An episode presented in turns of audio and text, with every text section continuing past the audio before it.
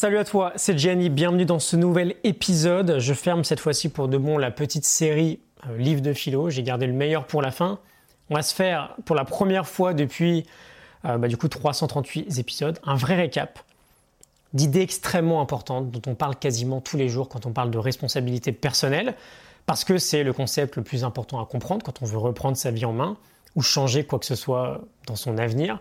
On en parle très souvent, mais on n'a jamais parcouru le livre en question qui est à la base de toute cette sagesse. Ce livre, c'est Man Search for Meaning de Viktor Frankl, qui existe aussi en français. Découvrir un sens à sa vie avec la logothérapie, un peu, un peu moins bien traduit.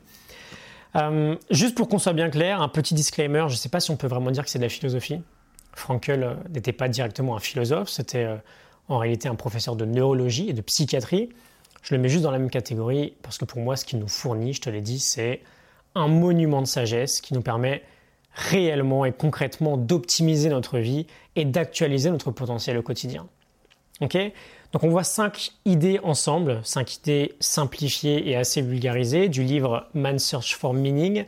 Euh, tu t'en doutes, euh, si tu me suis déjà, il y en a certaines que tu vas immédiatement reconnaître. Mais on va faire comme si on les découvrait pour la première fois.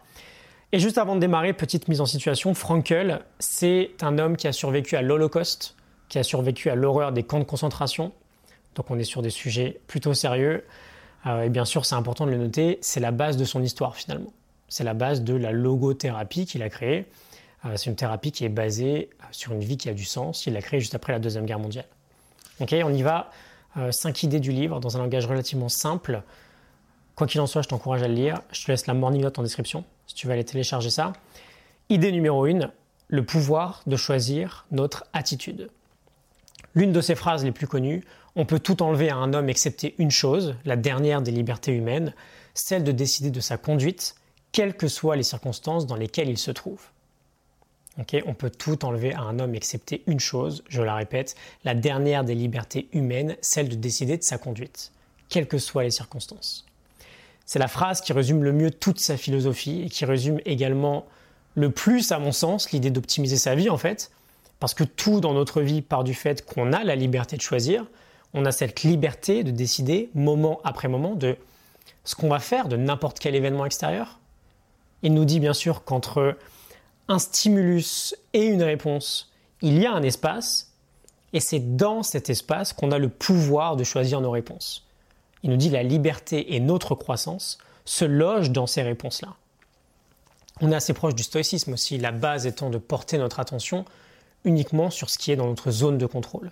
Et le seul, le seul truc en fait qui est dans notre zone de contrôle, c'est notre esprit, c'est notre mental. Une situation nous arrive, on peut décider de comment on réagit, de comment on voit l'événement. On peut choisir notre réponse en fait.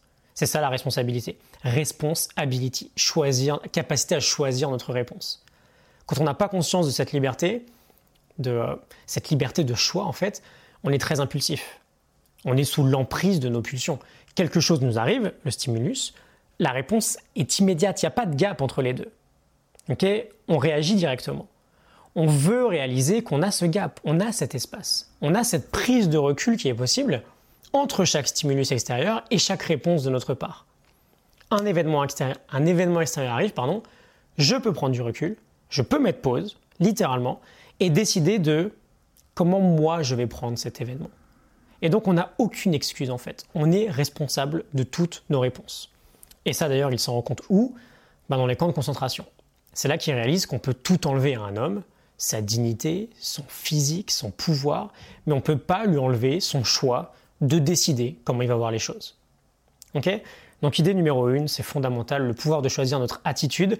Quelque chose nous arrive, on pourra toujours décider de comment on réagit on ne pourra jamais nous enlever cette liberté, elle nous, elle nous appartiendra toujours.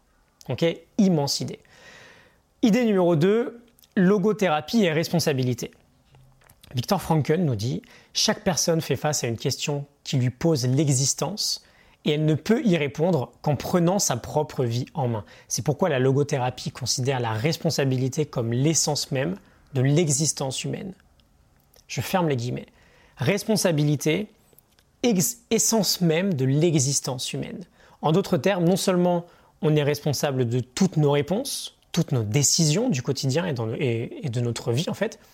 Mais en plus de ça, on est responsable de toute notre vie d'un point de vue bien plus macro, dans son ensemble. Qu'est-ce que tu veux faire de ta vie? Tu peux décider de ça. Hein. Tu peux choisir de vivre cette vie qui a plus de sens pour toi. Et évidemment, rien n'est simple, mais tout part de toi, quoi qu'il arrive. Et si tu es prêt à faire les sacrifices nécessaires, tu as tous les choix qui sont possibles devant toi. L'idée est simple en fait. On a tous, on a tous un jeu de départ. on va faire comme si c'était une partie de poker. On a tous une main. Certains vont avoir, par exemple, certains vont naître dans une excellente situation. Euh, d'ailleurs, petite parenthèse, si tu peux voir ou entendre cet épisode, c'est que potentiellement c'est le cas. Hein. Tu as Internet, tu as de quoi voir ou entendre. Ce n'est pas le cas de tout le monde. D'autres naissent avec de moins bonnes cartes en main. Cela dit, ces cartes-là, elles sont là. Quoi qu'il arrive, elles sont là. Et on peut décider de ce qu'on va en faire. Et la paire ne gagne pas à tous les coups. Et un 2 et un 7 dépareillés, la pire main du poker, je crois, ne perd pas à tous les coups. Ça dépend de ce que tu décides d'en faire. Ok? Idée numéro 3, euh, la relation corps, esprit, espoir. Euh, Nietzsche disait, j'ouvre les guillemets, celui qui a un pourquoi qui lui tient lieu de but, de finalité, peut vivre avec n'importe quel comment. Je ferme les guillemets. Celui qui a un pourquoi peut vivre avec n'importe quel comment.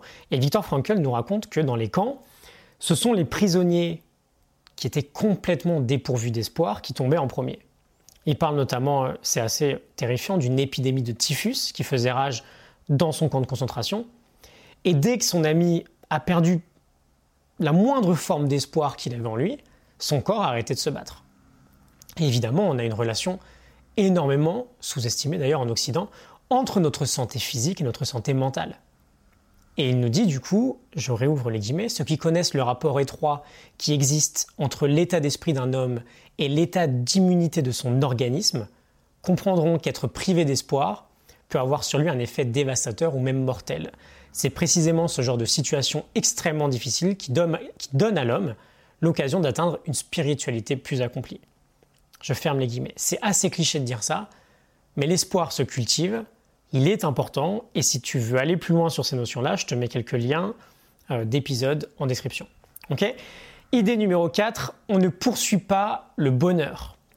Je réouvre les guillemets. Frankel nous dit on ne peut pas poursuivre le bonheur, il doit s'en suivre naturellement. On doit avoir une raison d'être heureux. Une fois cette raison trouvée, le bonheur devient automatique. Je ferme les guillemets, c'est une autre idée très connue de Frankel. Le bonheur ne se poursuit pas, il s'ensuit. Et l'idée est simple, si on n'est pas heureux avec ce qu'on a aujourd'hui, on ne sera pas heureux avec dix fois plus demain. Parce que notre bonheur, et donc nos raisons d'être heureux, se trouvent à l'intérieur de nous, pas à l'extérieur. Et enfin, idée numéro 5, et on va finir en beauté, une tension indispensable entre nous et notre version optimale.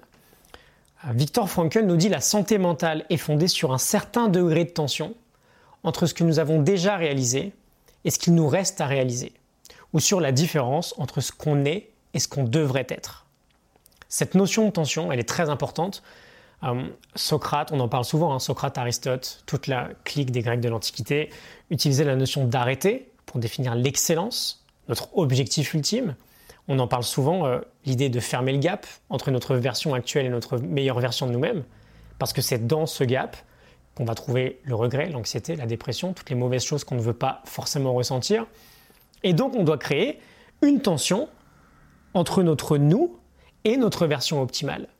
De la même manière qu'on peut créer une tension entre notre objectif et là où on en est euh, actuellement. On a un élastique en fait. Pense à l'élastique. J'en ai pas sous la main là, désolé. On a un élastique. Si on n'a aucune tension, il n'y a aucune énergie.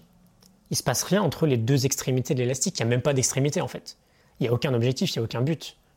Et à l'inverse, si on le tend trop, l'élastique casse. On veut on veut trouver une tension saine qui nous relie, nous et notre objectif, nous et notre meilleure version, notamment avec l'aide d'actions qu'on peut mettre en place quotidiennement pour se rapprocher de cet objectif-là.